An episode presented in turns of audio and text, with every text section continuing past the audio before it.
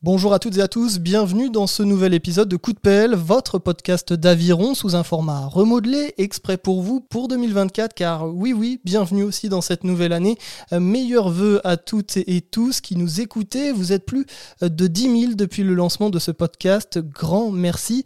Alors je vous souhaite de la réussite sportive, mais aussi pour vos projets perso, en cours, au boulot, réussite affective également, bref, soyez-vous, ramez-vous. Pour cette nouvelle saison, je compte sur vous pour rester à l'écoute. Je vous prévois des surprises en cette année olympique. Et pour bien commencer l'année, une interview de choc avec Jérémy Azou sur un sujet essentiel en aviron, comment écouter son corps face à la performance? Salut Jérémy. Oui, salut Thomas. Bonjour à tous. Coup de pelle, c'est parti. Allez, bien les pelles qui vont vers l'eau. Attention au départ. Une omelette au cèpe, c'était formidable. Coup de pelle, le podcast du Magaviron. Je les ai au doigt, mes ampoules, mais pas dans la paume de main. Allez JC, allez Michel Et la France va devenir championne olympique Stop au départ. On relance. Présenté par Thomas Pronguet. Puis après, aux Jeux Olympiques, j'en avais offert un Pulse. C'est tout bête, mais Waouh, waouh, waouh, même le générique est tout neuf, tout beau. On est vraiment dans une année olympique.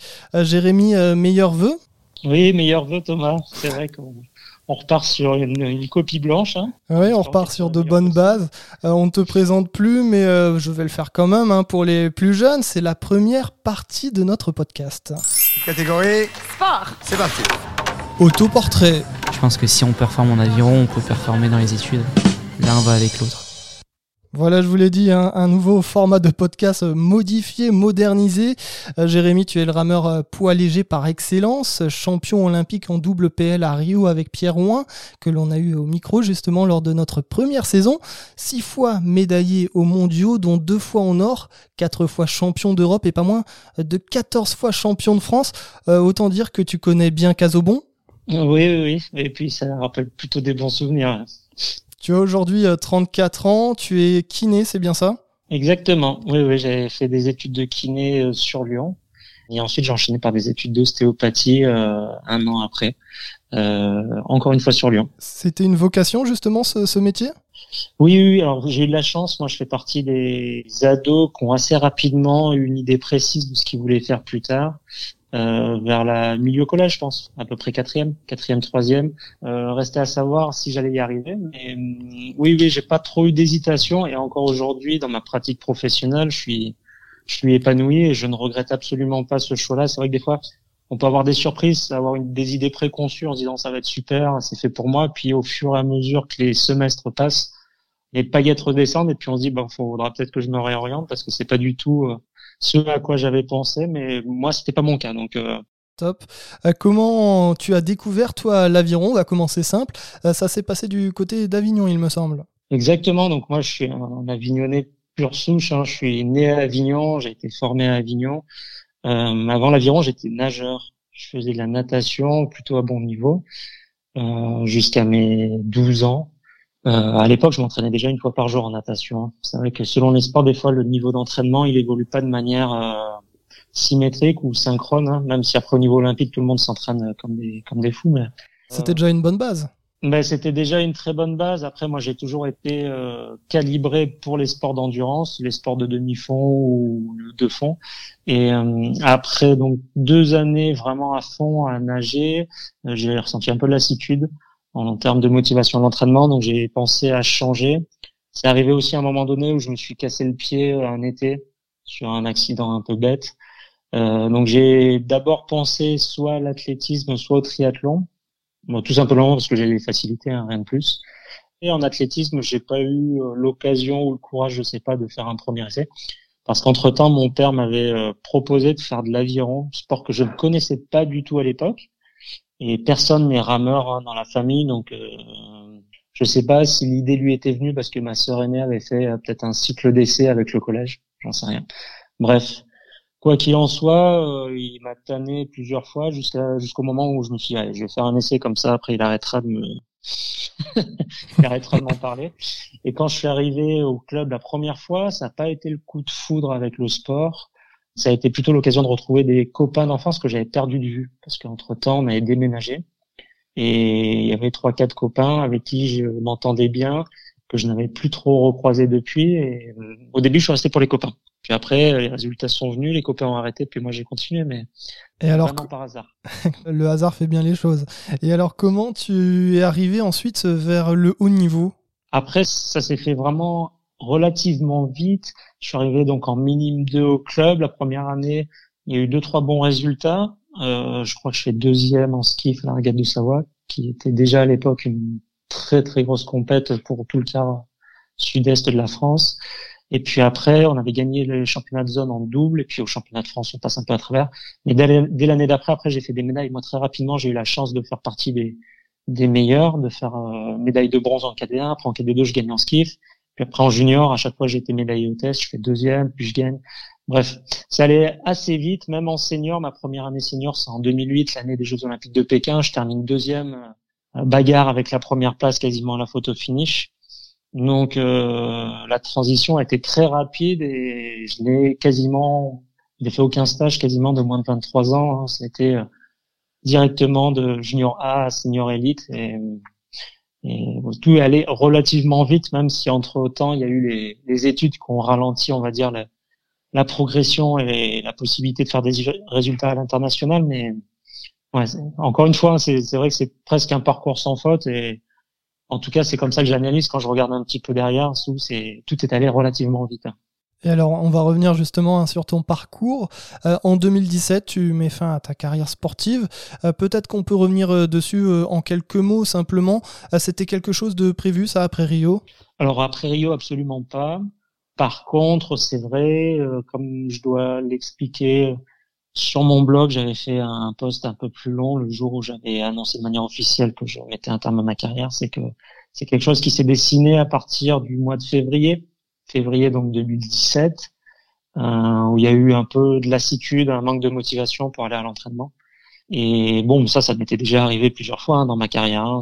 C'est pas un long fleuve tranquille. Hein. Des, des coups de blues ou des pertes un peu de motivation, on en a tous. Mais j'ai bien senti que celle-là, elle s'inscrivait dans le temps.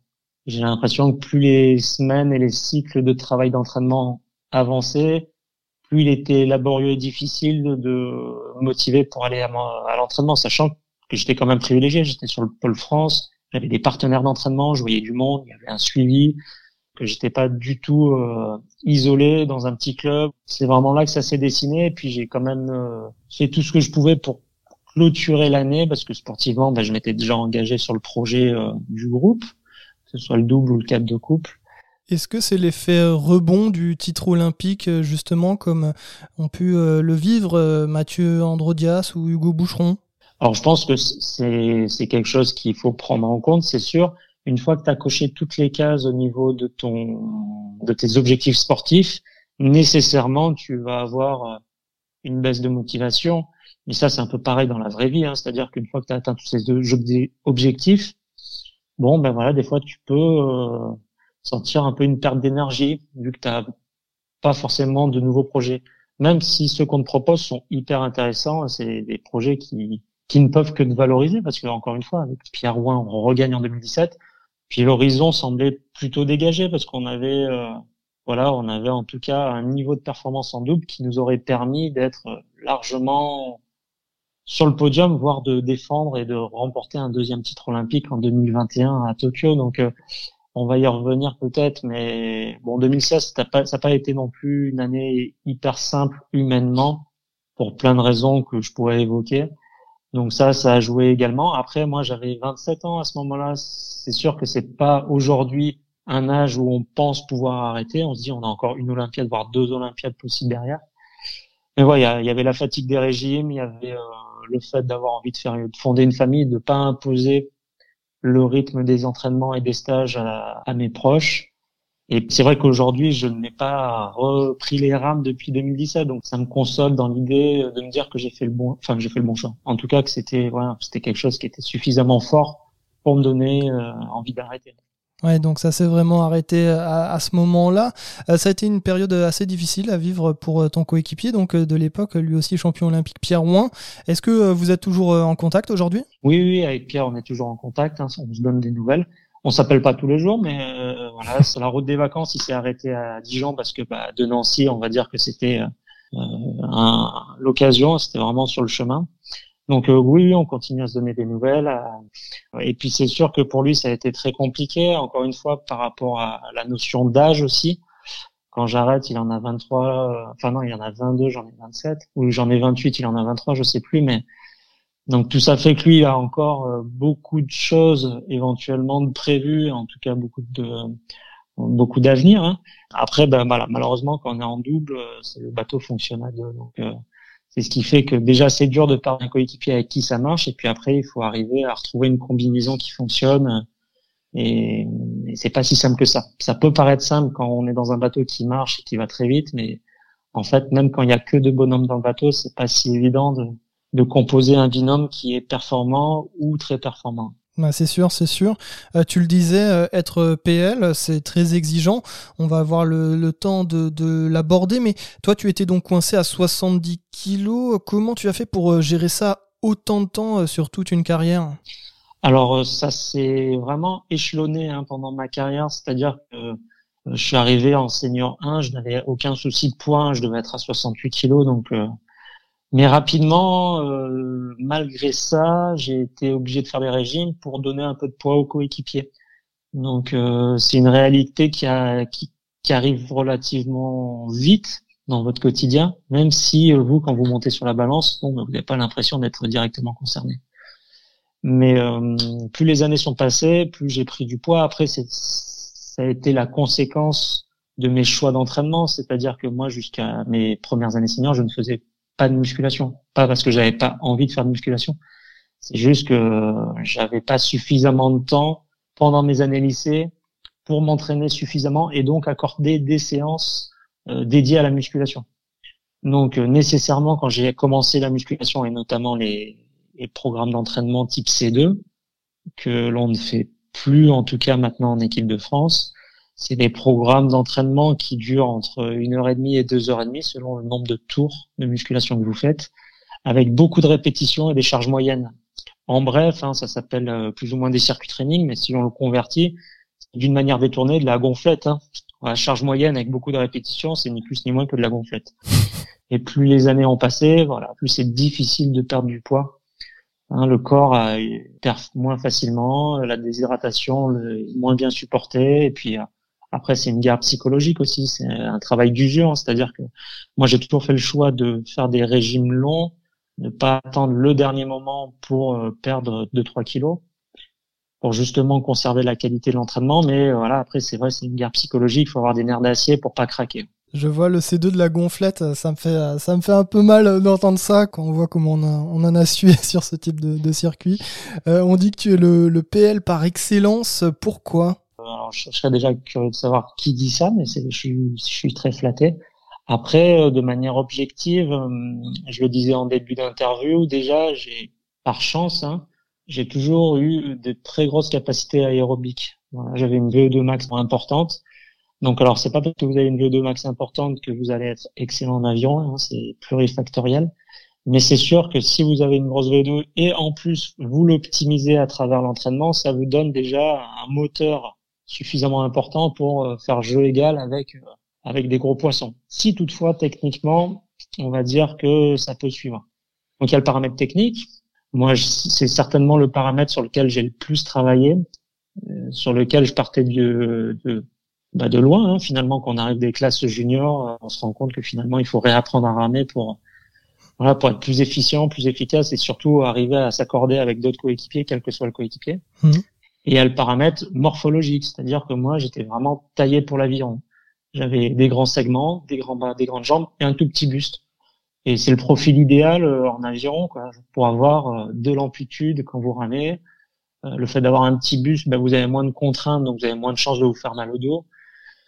Bref, ça c'est les avantages un petit peu physiques que je pouvais avoir. Et après, il y a le dernier paramètre, qui est le paramètre mental. Et alors ça, j'ai jamais eu trop besoin de le travailler. C'est quelque chose que j'ai soit hérité de mon éducation, soit qui, qui faisait partie de moi, mais j'ai toujours eu un mental d'acier.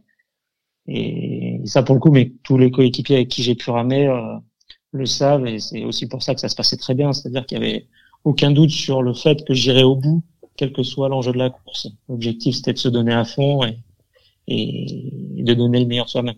Alors ça c'est sûr que c'est un sacré euh, avantage.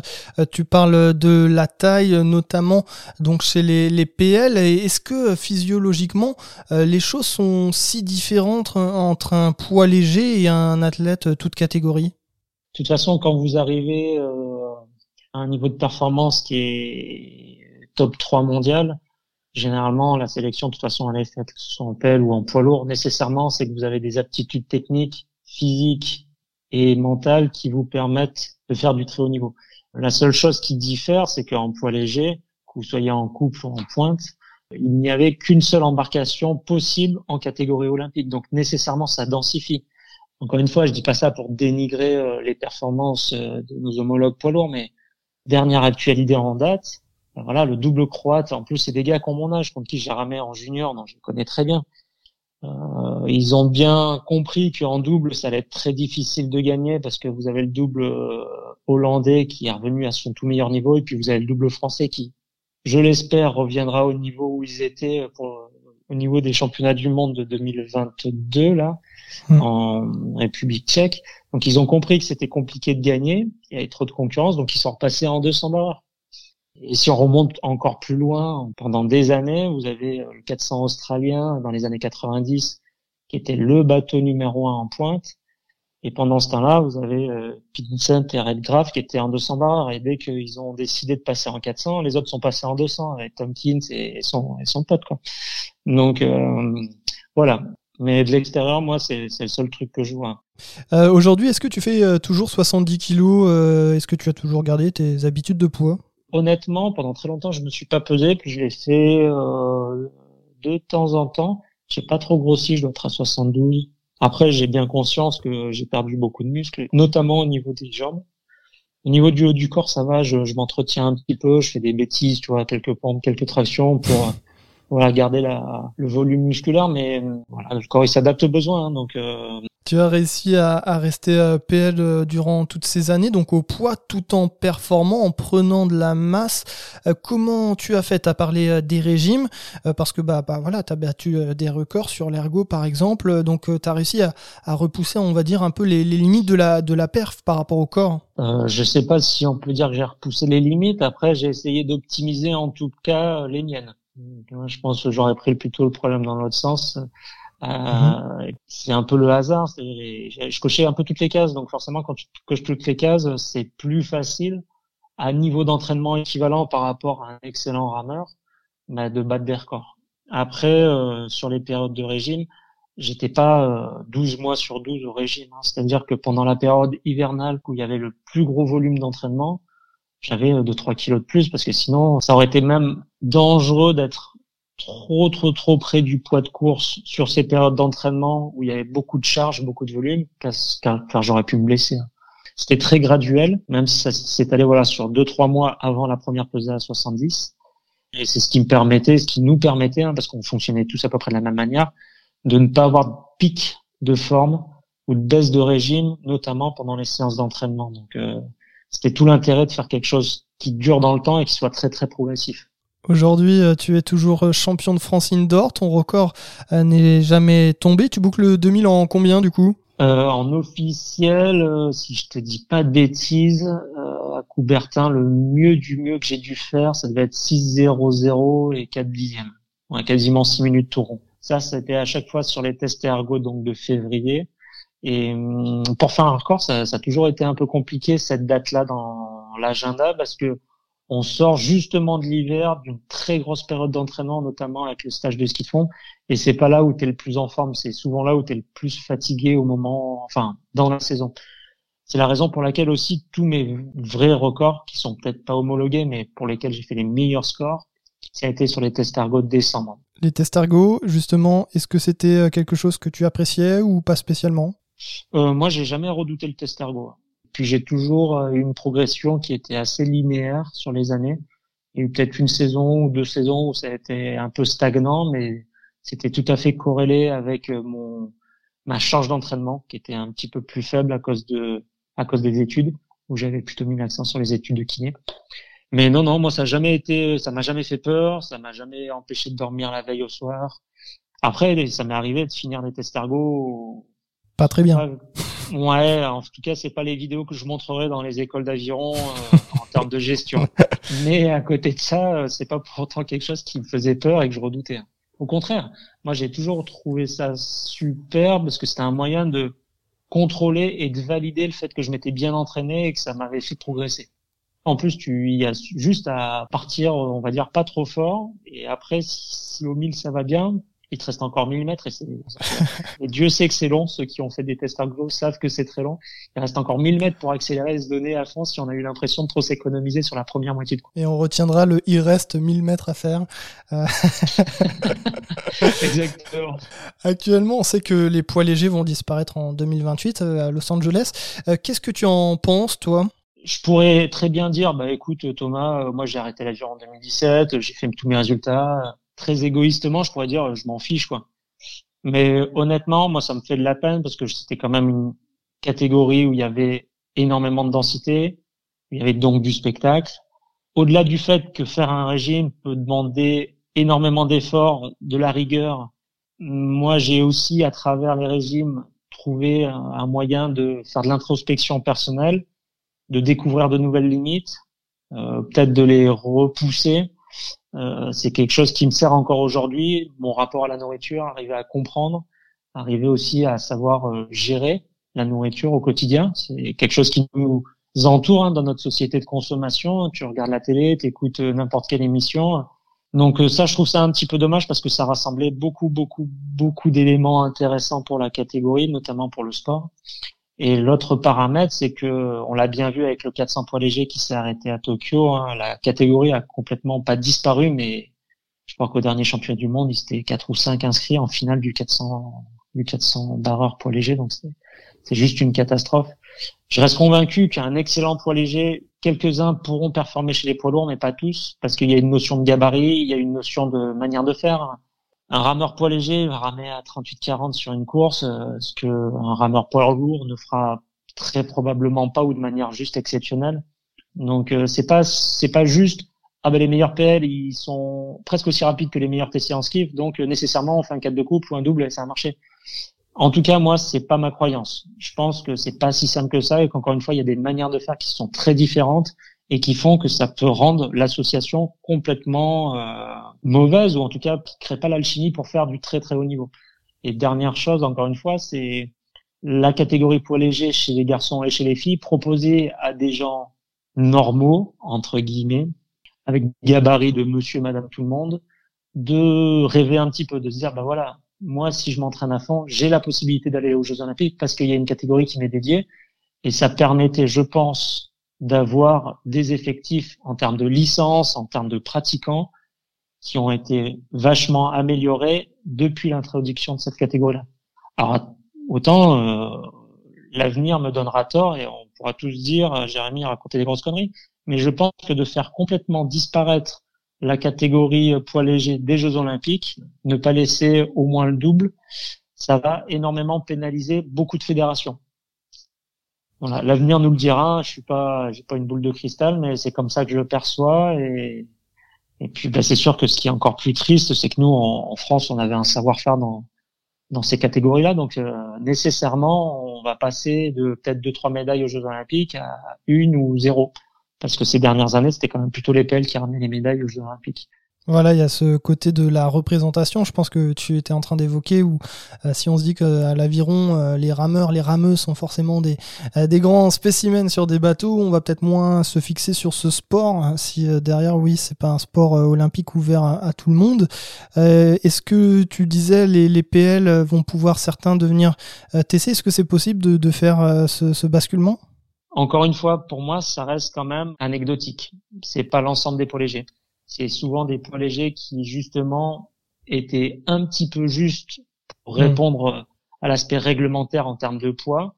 Donc c'était des faux poids lourds. Et c'était souvent des athlètes qui ont démarré poids léger en début de carrière. En France, euh, voilà, chez les garçons, on avait euh, Théophile Enfroy qui était euh, rameur poids léger en pointe. Avant lui, euh, Erwan Perron qui était le coéquipier de Laurent Cadeau en 200 barreurs également. Voilà. Après, il y a eu, il y en a plein des exemples. J'ai pas, j'ai pas tout le monde en tête, mais c'est tout à fait possible. Après, encore une fois, sur un profil vraiment PL, à la fois sur le gabarit et sur la manière de faire, je pense, ça peut vite coincer. Même si, si au niveau individuel, en ski, tu as l'impression à la ligne sur la ligne d'arrivée que l'un n'est pas très loin de l'autre. Hmm. Autre euh, aspect de ta carrière, quelle est ta course préférée sur tes années en équipe de France? Moi, il y a eu vraiment plein de courses où je me suis régalé et j'ai pris du plaisir. Après, c'est vrai que celle que je cite généralement en interview, euh, c'est la finale euh, en double poids léger à Henley. Ça doit être en 2014 avec Stanley Delair, où on bat le double poids lourd anglais. Alors c'est voilà, il faut remettre dans le contexte, c'est-à-dire que nous, en 2012 aux Jeux Olympiques à Londres avec Stanley Delair en finale, il nous arrive, on va dire quelques déboires où la course est arrêtée, recourue suite à une euh, simulation de casse matérielle par le bateau anglais. Donc c'était un peu une revanche sur l'histoire cette finale à Henley, sachant que pour les rameurs qui ont déjà vécu Henley, c'est un peu une régate qui est hors du temps. Alors sur un plan strictement sportif, ça ne vaut pas tout le temps grand chose parce que ça n'a pas le label FISA comme un championnat d'Europe ou un championnat du monde. Par contre, vous avez malgré tout deux très bons équipages, mais il y a un format qui n'a pas été changé, si je dis pas de bêtises, depuis 1800 euh, 40 euh, depuis le début de sa création. Donc vous avez un dress code, vous avez une distance qui est un peu plus longue que la distance olympique. Ce sont uniquement des matchs à mort, c'est-à-dire c'est un, un contre un. Et puis bah, vous avez du public tout le long, tout le long de la berge. Donc euh, voilà, c'est tout ça réuni qui fait que c'est peut-être euh, aujourd'hui encore une de mes courses préférées que j'aime bien citer quand on me pose la question. Beau souvenir en effet. Euh, moi je voulais revenir sur euh, votre finale à, Rio avec Pierre Ouin euh, en cherchant dans les archives de France Télévisions. J'ai trouvé votre fin de parcours olympique avec la consécration. On écoute. Superman, le surdoué, Jérémy Azou, le kiné qui est kiné ostéo à Lyon et Pierre Rouen maintenant, le Lorrain dans l'emballage final, les 250 derniers mètres à la lutte avec le bateau irlandais à la ligne numéro 1. Mais regardez, il y a un demi-bateau d'avance pour l'équipe de France. On peut commencer à la forger cette médaille d'or. On l'a dit, ça va donner la couleur aujourd'hui à la journée de la délégation française ici à Rio. La, en tout cas, attaque maintenant de l'équipe irlandaise, du bateau irlandais à la ligne d'eau numéro 1. Le finish, on est à moins de 150 mètres de la ligne d'arrivée. Le titre olympique va se jouer entre l'équipe de France et l'Irlande. L'Irlande qui finit au sprint, ça va se jouer à un demi-bateau près, ça va se jouer peut-être au centième près. Le retour aussi des Norvégiens, les Français qui sont toujours en tête avec les Irlandais quasiment en hauteur, accélération dans le finish. L'équipe de France qui va être championne olympique. L'équipe de France qui va être championne olympique. Oui, Jérémy Azou et Pierre Roy assument, ils sont champions olympiques. Ça fait 12 ans que l'on n'avait pas eu ça. C'était en 2004, c'était à Athènes, c'était Sébastien Vieildan, c'était Romain Hardy et bien Adrien. Qu'est-ce que tu euh, éprouves euh, lors de cette finale Et puis peut-être qu'est-ce que ça te fait de, réécouter euh, justement cette course, cette fin de parcours Tous les médaillés olympiques ou tous les champions olympiques donneront peut-être à peu près la même réponse. On se lève pas tous les matins pour et on regarde pas la finale quoi. Après, bah voilà, encore une fois, à chaque fois je me dis c'était chaud quoi. Mais ouais, c'était chaud quand on la regarde, et puis c'était chaud aussi de l'intérieur. Je me rappelle à la fin, bon déjà physiquement j'étais au bout, au bout du bout, mais j'ai bien souvenir que tourner la tête deux trois fois en disant purée non c'est c'est pas possible quoi. Ils, ils ont pas le droit de nous battre aujourd'hui, hein, ça sera pour la prochaine fois. Donc euh, non non bah oui. Après c'est l'accomplissement aussi de voilà de, de beaucoup d'années de travail, donc nécessairement c'est c'est une récompense, hein, c'est quelque chose que beaucoup d'athlètes rêvent et il faut un petit peu de chance le jour J. Il suffit qu'il y ait un grain de sable un petit peu trop gros pour que finalement la médaille d'or vous échappe. Donc euh, j'ai bien conscience de la ce qu'on a réussi à faire, mais aussi de la chance d'avoir pu le faire. Et puis euh, Pierre Ouin nous disait aussi que euh, il fallait que voilà c'était un, long parcours avec la mise au poids etc les régimes et que ça arrivait on va dire au, au, bon moment mais il fallait pas attendre quelques jours voire quelques semaines de plus non plus quoi. Ben oui, c'est vrai que les, alors les plus jeunes n'étaient peut-être pas encore devant la télé à ce moment-là, mais Rio, ça a été compliqué. Il y a eu plusieurs jours de courses qui ont été annulés parce que les conditions météo étaient très mauvaises. Euh, voilà, en tout cas, le conseil que je peux donner aux jeunes dans les clubs qui des fois râlent un petit peu parce que le bassin n'est pas très bien, sachez que que ce soit le championnat du monde, championnat d'Europe ou Jeux Olympiques, vous avez quatre chances sur cinq pour que le bassin soit vraiment pourri, quoi. Donc, euh, entraînez-vous déjà très jeune à ramer dans la vague et dans le vent parce que honnêtement, euh, Ça, c'est la méthode avignonnaise sur le Rhône, dans le dans le Mistral. Bah, vous savez, moi, quand j'étais au Pôle France à Lyon, il y a un grand monsieur qui s'appelle Charles Imbert qui avait créé le Pôle France à Lyon, qui est maintenant en retraite, mais qui était un ancien d'Avignon. Et à chaque fois que les conditions étaient mauvaises, hein, on en discutait, on en rigolait, parce que moi, ça m'a jamais fait peur. Et il me disait, tu sais, Jérémy, de toute façon, c'est dans la tempête qu'on reconnaît le marin. Donc, euh, et c'est et c'est vrai. Hein. Alors après, je dis pas qu'il faut à chaque fois aller au casse-pipe dès que les conditions sont dangereuses. Hein. Mais c'est un bon apprentissage parce que encore une fois, sur la scène internationale, très rarement vous avez un bassin d'huile. Et bon, on verra ce que ça donne à Paris en 2024. Mais Vers-sur-Marne n'est pas un bassin qui est réputé être euh, calme, euh, sans vent. Ça c'est sûr, même l'été. Exactement. Euh, quel a été le rôle de votre coach euh, à l'époque dans la performance de votre double poids léger à Rio? Euh, C'était Alexis Besançon. Donc moi c'est assez simple hein. en, en, carrière j'ai pas eu 50 entraîneurs. Donc en club j'ai eu Marc Boudou. Et après en équipe de France j'ai eu Alexis Besançon sur les 10 années d'équipe de France.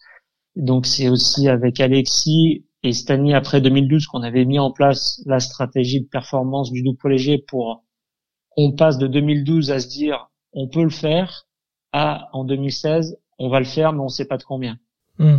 Donc euh, ça a été un petit peu l'architecte de tout ça et puis nous on était les petites mains forcément puisque c'est nous qui avions les mains dans les rames dans les mains.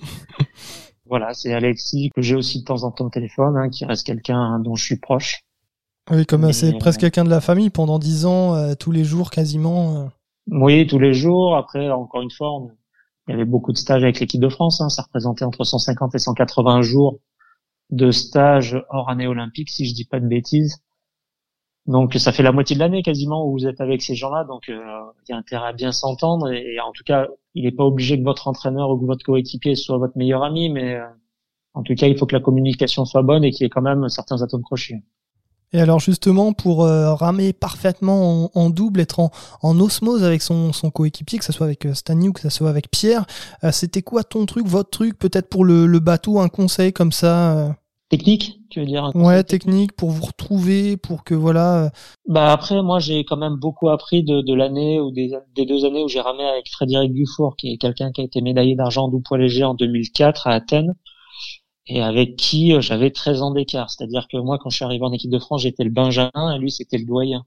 Donc euh, c'est quelqu'un qui avait une grosse expérience de la scène internationale, qui avait un petit peu tout connu, les moments de gloire et puis aussi les grosses galères. Donc c'est quelqu'un qui m'a beaucoup appris euh, à, l'entraînement, mais aussi en course. C'est quelqu'un qui avait voilà, une, vraie expérience, qui était un vrai compétiteur et puis qui avait pas mal de, de trucs à transmettre. Non, après, nous, avec Alexis, Stani, Pierre et puis le reste du groupe poids léger, euh, l'objectif c'était de se transformer en robot, quoi, hein, et que personne ne soit indispensable au groupe. Que le bateau, c'était l'objectif, hein, c'était que le bateau soit champion olympique et pas les gars qui sont dedans. Donc, euh, l'idée, ça a été de normaliser, de standardiser le coup de pelle pour que tout le monde rame à peu près de la même manière et encore une fois qu'il n'y ait pas de souci d'appairage si toutefois il y avait une blessure ou il y avait euh, voilà où il y avait autre chose. Le fil rouge. Le flow, c'est aussi beaucoup du relâchement. Les consignes qui peuvent nous être données vont dans ce sens-là. On attaque notre deuxième partie. L'aviron est un sport d'endurance, de performance et très exigeant. On ne vous apprend rien évidemment, hein, mais alors euh, comment on s'adapte, Jérémy? Comment composer avec son corps pour performer? Normalement, c'est affiché entre guillemets au début de chaque séance. C'est-à-dire qu'il y a des séances sur lesquelles on va vous dire que le niveau d'intensité doit être moyen ou moyen plus. Donc encore une fois, là, faut avoir en termes de ressenti, avoir l'impression de pouvoir durer tout le temps de la séance. Après, ce qui est quand même très bien fait aujourd'hui, on a quand même beaucoup d'outils euh, de monde connecté, de gadgets, de cardio-fréquence mètre, de GPS qui nous permettent d'avoir un retour direct, un feedback sur à la fois ses sensations et à la fois ce qu'on arrive à produire comme puissance ou en termes de rendement technique. Donc c'est en faisant corréler ces deux informations-là qu'on arrive à savoir si on est vraiment dans la cible de l'intensité qu'on cherche à avoir sur la séance euh, définie. Donc c'est sûr que sur des entraînements de 20 km, nécessairement, que ce soit de l'intensité type B1 ou de l'intensité type B2, c'est des séances qui vont être plus ou moins dures, mais sur lesquelles on ne doit pas avoir l'impression de s'arrêter tellement c'est épuisant euh, ou, tellement que c'est dur. Par contre, à l'époque, en tout cas de mon époque, sur les séances de type euh, musculation, donc C2. Là, l'idée, c'est de faire de, l'acide lactique. Il faut y aller à fond, quoi. Hein. Même si on reste coincé et pas arriver à faire les dernières répétitions, il faut aller au maximum du maximum. On dit que les kilomètres font les champions, les kilomètres utiles font les champions, mais oui, nécessairement, il va falloir faire des kilomètres et, et ramer un certain temps pour justement parfaire son geste technique et puis aussi euh, son niveau d'endurance pour être le meilleur possible en course. L'aviron, c'est un sport qui fait quand même mal, hein, euh, que ce soit en compétition, à l'entraînement, sur euh, des muscles, etc. Jusqu'où on doit pousser son corps, entre guillemets? Est-ce qu'il faut voilà, s'écouter?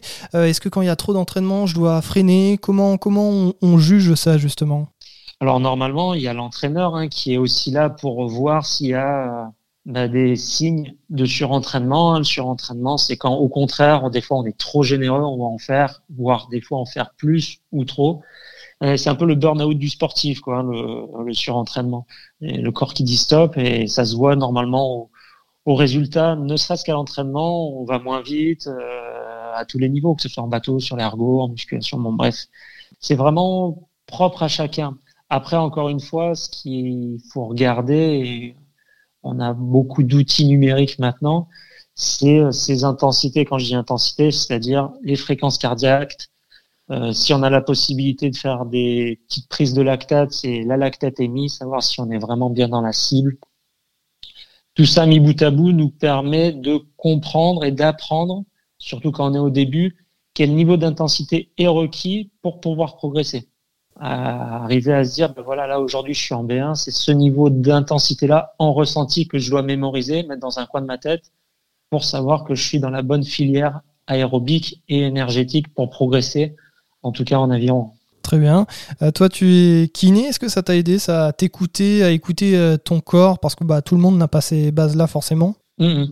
Alors, c'est sûr que ça m'a pas mal aidé. C'est quelque chose, encore une fois, que je dis, je sais plus si je le marque dans mon bouquin, mais j'ai une petite phrase que j'aime bien. Moi, je dis euh, donner du sens motive l'action. Et c'est vrai qu'à partir du moment où on a compris comment ça fonctionnait, on est beaucoup plus efficace, efficient et et puis bah encore une fois, on fait moins d'erreurs et je pense que c'est le meilleur moyen pour être euh, un athlète de très haut niveau, c'est-à-dire comprendre ce que je fais à l'entraînement en dehors. Voilà, pour moi, c'est la suite logique. Il faut essayer au, au maximum d'apprendre pour éviter de faire des grosses erreurs, de se blesser ou en tout cas peut-être voilà, d'avoir du surentraînement. Tu l'as dit, tu as écrit un livre sur euh, ce sujet en 2018, une médaille à la fin, euh, la fin mangée hein, en jeu de mots, euh, mes conseils à ceux qui rament avec leur régime, c'est paru chez Synchronique Édition.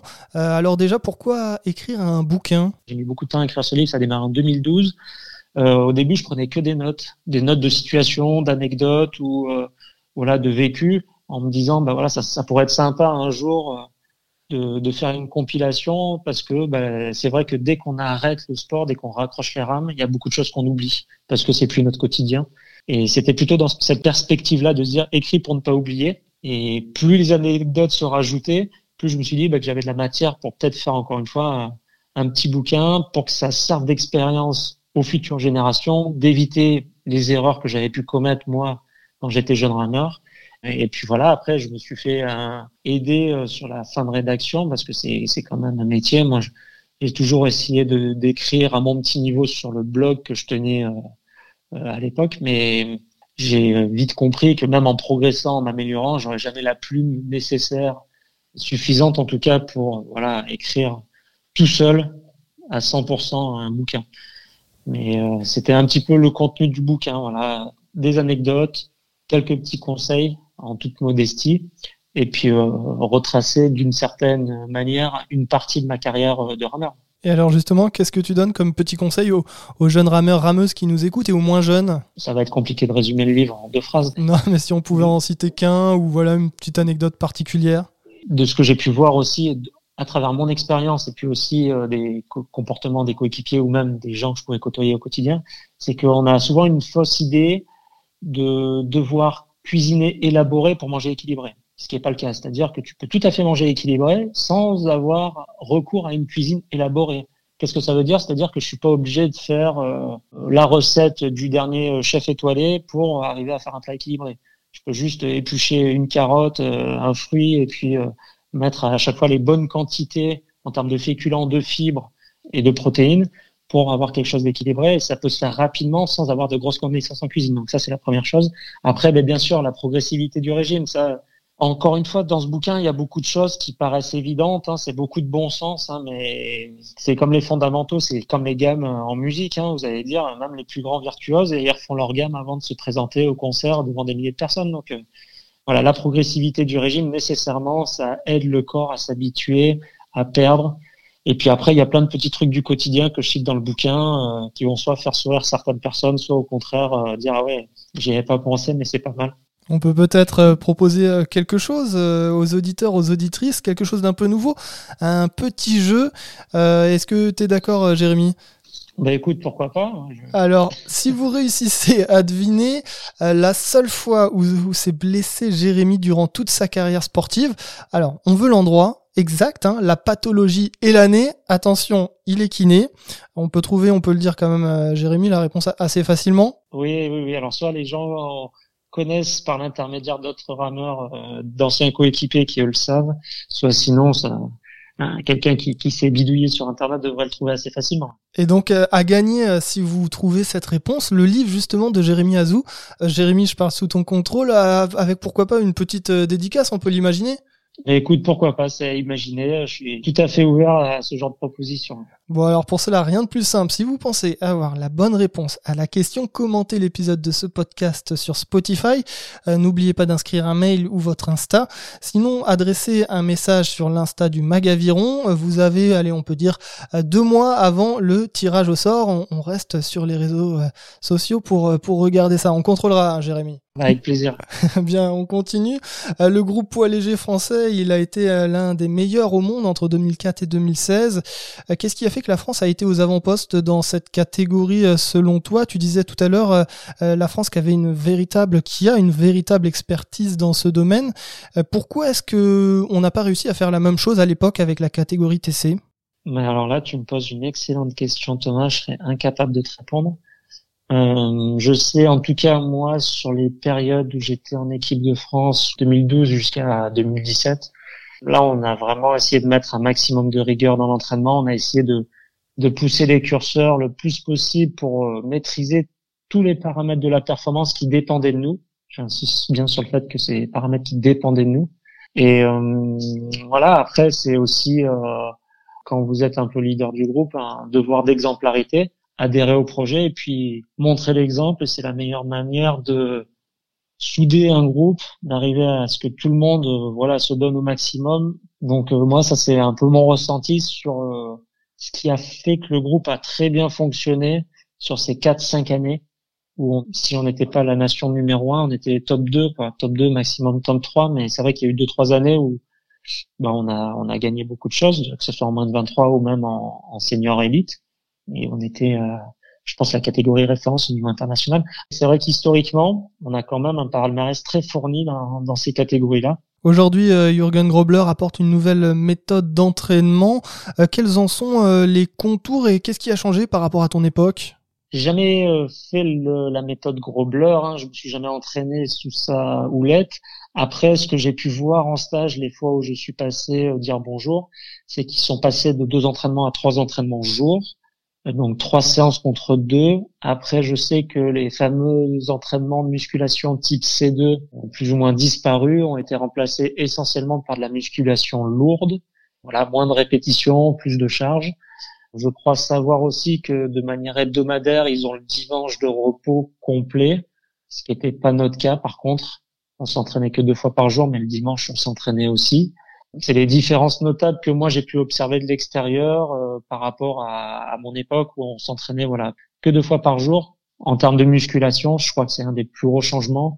On avait beaucoup de musculation type C2 qui était très dure, qui était très éprouvante physiquement et qui était plutôt basée sur de la résistance de l'endurance. Après, je sais qu'ils font aussi beaucoup plus d'ergo que ce que l'on faisait à l'époque. Ça marche. Allez, on va passer à notre dernière partie. L'interrogatoire. Mesdames, messieurs, prenez les poignées. Je dirais pas que j'ai la passion du jardinage, mais euh, sincèrement pas loin. Ouh, très intimidant ces nouveaux jingles, euh, notamment bah, avec ton coéquipier euh, de l'époque ici Pierre Rouen. On connaît bien la voix. Jérémy, où tu vis désormais Tu étais au Canada il y a encore quelques années, toi Exactement. Donc aujourd'hui, je vis à Dijon. Ça fait deux ans maintenant, un tout petit peu plus de deux ans qu'on habite à Dijon. Euh, ces dernières années, on a beaucoup déménagé pour le travail de ma compagne qui était enseignante chercheuse, qui travaillait dans le public pendant 3-4 ans et qui, depuis qu'on est arrivé à Dijon, s'est recyclé dans le privé. Donc on a fait, euh, on est habité dans le nord, à Valenciennes. Ensuite, on a déménagé en effet quasiment deux ans à Vancouver, donc à l'autre bout du Canada, là, pas très loin de Seattle. Euh, pareil, quasiment deux ans. Ensuite, on est revenu en France. On a fait un an, euh, un tout petit peu moins d'un an sur Poitiers dans le 86. Et puis, ben voilà, donc comme je te le disais tout à l'heure, depuis un peu plus de deux ans sur Dijon, en Côte d'Or, capitale de la Bourgogne. Ça marche. Euh, tu es donc accompagné. Est-ce que tu as des enfants? Oui, oui, j'ai des enfants. Euh, sur l'aviron, c'est quoi ton plan d'eau préféré euh, au niveau national ou international? Bah, au niveau national, après, tout dépend des saisons. Il y a, c'est vrai que dans les saisons, tu as des bassins qui vont être plus capricieux que d'autres. Moi, c'est vrai que j'aime beaucoup avec Belette. Euh, après certaines périodes, euh, le bassin euh, dans le Jura de Belsin, sur le lac de Vouglan, pouvait être très agréable aussi. Généralement, au niveau international, les bassins, c'est toujours très compliqué pour un parce qu'il y a beaucoup de monde et en plus de ça, les conditions météo sont pas tout le temps au rendez-vous, donc c'est pas nécessairement tout le temps des, des bons souvenirs en termes de sensations pour voilà, on s'éclate pas quoi. L'international sur les bassins de compète. J'ai cru lire sur ton site internet que tu avais des passions comme la musique notamment. Oui, moi c'est vrai que j'ai une formation de batteur. J'ai fait de la batterie pendant des années, puis après en autodidacte j'ai fait du piano et puis, euh, enfin d'abord de la guitare puis ensuite du piano. Euh, c'est quelque chose que j'aimerais reprendre prochainement là d'ici quelques semaines. J'ai pas mal d'activités, du bricolage et des travaux à faire chez moi. Euh, je suis en train de terminer là, qui a, qui a duré plus d'un an. J'aimerais me remettre à ces instruments-là qui qui me font du bien. C'est vrai que jouer de la musique c'est un excellent antidépresseur, donc euh, donc oui, ça fait partie, euh, entre autres, de mes passions. Ça fait partie des résolutions là pour 2024. Exactement. Euh, c'est quoi ton film préféré? Euh, Alors je t'avouerai que depuis un moment, j'ai pas vu de film qui m'ont, moi où je me suis dit waouh, c'est super. Je sais que le film Ray Charles, enfin Ray, euh, m'a beaucoup plu. Euh, après, il y a d'autres films qui m'ont bien plu. Après, je suis pas un énorme cinéphile non plus, donc euh, sur mon blog, c'est ce que j'avais dû marquer, le film Ray. Ça marche en tant que PL. Euh, le plat que tu mangeais le plus lorsque tu étais athlète, VS, ton plat préféré aujourd'hui? Tu me poses une colle. Des fois, c'est le genre de truc dont tu ne te rappelles pas et en fait, c'est tes coéquipier qui te le rappelle. J'adorais manger quand j'étais poigé, j'avais juste faim. En fait, il tellement pas possibilité de manger parce qu'il fallait perdre du poids que j'ai pas souvenir de me faire après les compétitions me dire ah super je vais pouvoir manger des pâtes ou je vais pouvoir manger une pizza ou un burger. Non j'ai pas j'ai pas trop ce souvenir là et aujourd'hui euh, écoute aujourd'hui non pareil j'ai pas de plat fétiche quoi pas de plat typique. Ah, rien à voir le cocktail que tu détestes le plus que tu ne peux absolument pas boire. Un cocktail alors j'y connais pas grand chose en cocktail. Après je sais que euh, en termes d'alcool euh, comme certainement plusieurs personnes hein, moi j'ai j'ai fait mes premières expériences vers 14 ans 14 15 ans et pris ma première cuite au whisky, donc c'est vrai que tous les cocktails à base de whisky, c'est pas c'est pas trop ma tasse de thé. Hein. On voit du coup un peu mieux pourquoi. Euh, un sport que tu aurais rêvé de pratiquer? Pour le basket, moi si si vraiment j'avais eu le choix, finalement c'est pas vous qui choisissez votre sport, hein, c'est un peu le sport qui vous choisit. Hein. Et donc moi c'est tombé sur l'aviron. Mais si vraiment j'avais eu le choix, on m'avait dit écoute Jérôme, t'as le choix, quoi que tu fasses, euh, ce que tu nous diras, ça sera le sport où tu seras le, le meilleur. Je pense que j'aurais pris basket. J'aurais adoré être une superstar de basket. Ça marche. Euh, ton gros projet pour 2024 ben écoute là, il euh, y en a pas tant que ça en fait. Euh, c'était surtout 2023 où il y a eu beaucoup de choses. Il y avait pas mal de bricolage de travaux à faire où on était. On a acheté une maison. Voilà, bon, 2023 a été très chargé pour l'instant. 2024, il n'y a pas grand, pas grand chose. Alors ça va venir. voilà, exactement. Certainement que ça va se remplir. Mais en tout cas, sur les mois à venir, non, ça va être pour l'instant une année relativement cool. Bah, ça fait du bien aussi euh, de pouvoir se poser un peu. J'avais lu sur ton blog que euh, euh, tu voulais acheter une voiture en sortant, donc je crois, de, du haut niveau, puis une maison pour faire plaisir à l'économie française. Une, une phrase un peu, un peu comme ça, là, toutes les cases sont cochées. oui, oui, je me rappelle maintenant, ce que j'avais mis sur le blog, en effet. Ah bon, bien sûr, c'était à te prendre au second degré, mais oui, oui, c'est vrai qu'on a coché pas mal de cases, notamment l'an dernier, donc c'est pas le manque de projets qui m'inquiète, c'est des choses qui arrivent avec les opportunités, mais voilà. Ton blog est toujours en, ligne, si vous voulez aller euh, jeter un petit coup d'œil. Euh, pour revenir euh, sur l'aviron, tu étais présent au championnat d'Europe de beach rowing à la Seine-sur-Mer. Qu'est-ce que tu penses de cette discipline? Elle entre au programme, au programme olympique dans 4 ans. Est-ce que des rameurs de rivière peuvent faire la passerelle vers le beach? Les PL, elles sont un peu pressenties sur la discipline avec la disparition de la catégorie en 2028 je t'avouerais n'avoir que très très très peu ramé en aviron de mer. Donc je n'ai aucune expérience euh, sur ce domaine-là. Donc après j'étais hyper content qu'on m'invite et d'être spectateur pour le pour le beach l'an dernier. Par contre, euh, je serais incapable de dire quel est l'avenir de cette discipline, euh, si ce n'est que c'est toujours forcément cool qu'on rajoute de l'aviron pour qu'on puisse parler un petit peu plus de notre sport. On arrive sur la fin de cet épisode. Nous sommes en 2024, c'est l'année des jeux, ça y est, on y est. Qu'est-ce que tu prévois? Tu seras dans les tribunes ou pas du tout? Euh, Non, non, je serai pas dans les tribunes, je regarderai à la maison. Je trouve que c'est quand même très bien filmé maintenant.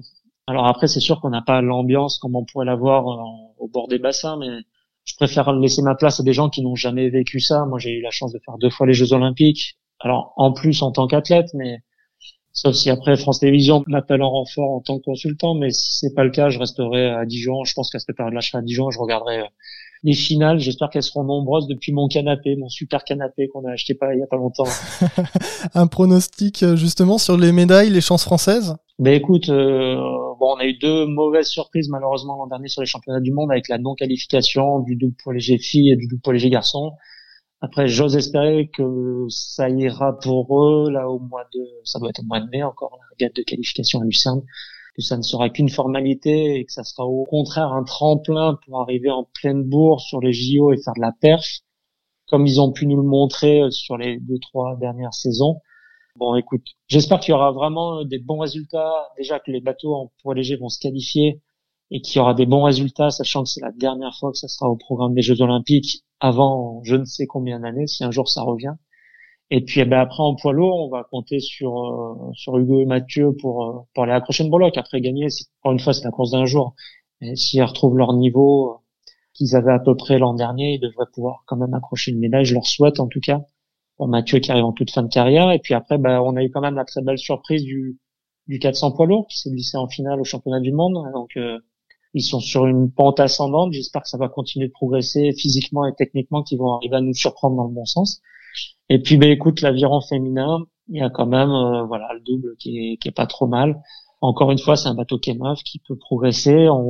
L'année olympique, c'est une année à part, hein, donc euh, des fois il y a des surprises, il y a des fois des bateaux qui se blessent, donc euh, on verra ce qui se passe, mais j'espère que ça sera pas pour nous, les blessures, ce sera plutôt pour le point inverse. Et puis en para, pareil, j'espère qu'on fera une ou deux médailles. C'est vrai que c'est des gars et des nanas qui s'entraînent fort, donc on a aussi pas mal de chances pour amener euh, quelque chose à la maison et pas être bredouille. Et on le souhaite en tout cas à toutes et toutes ces athlètes.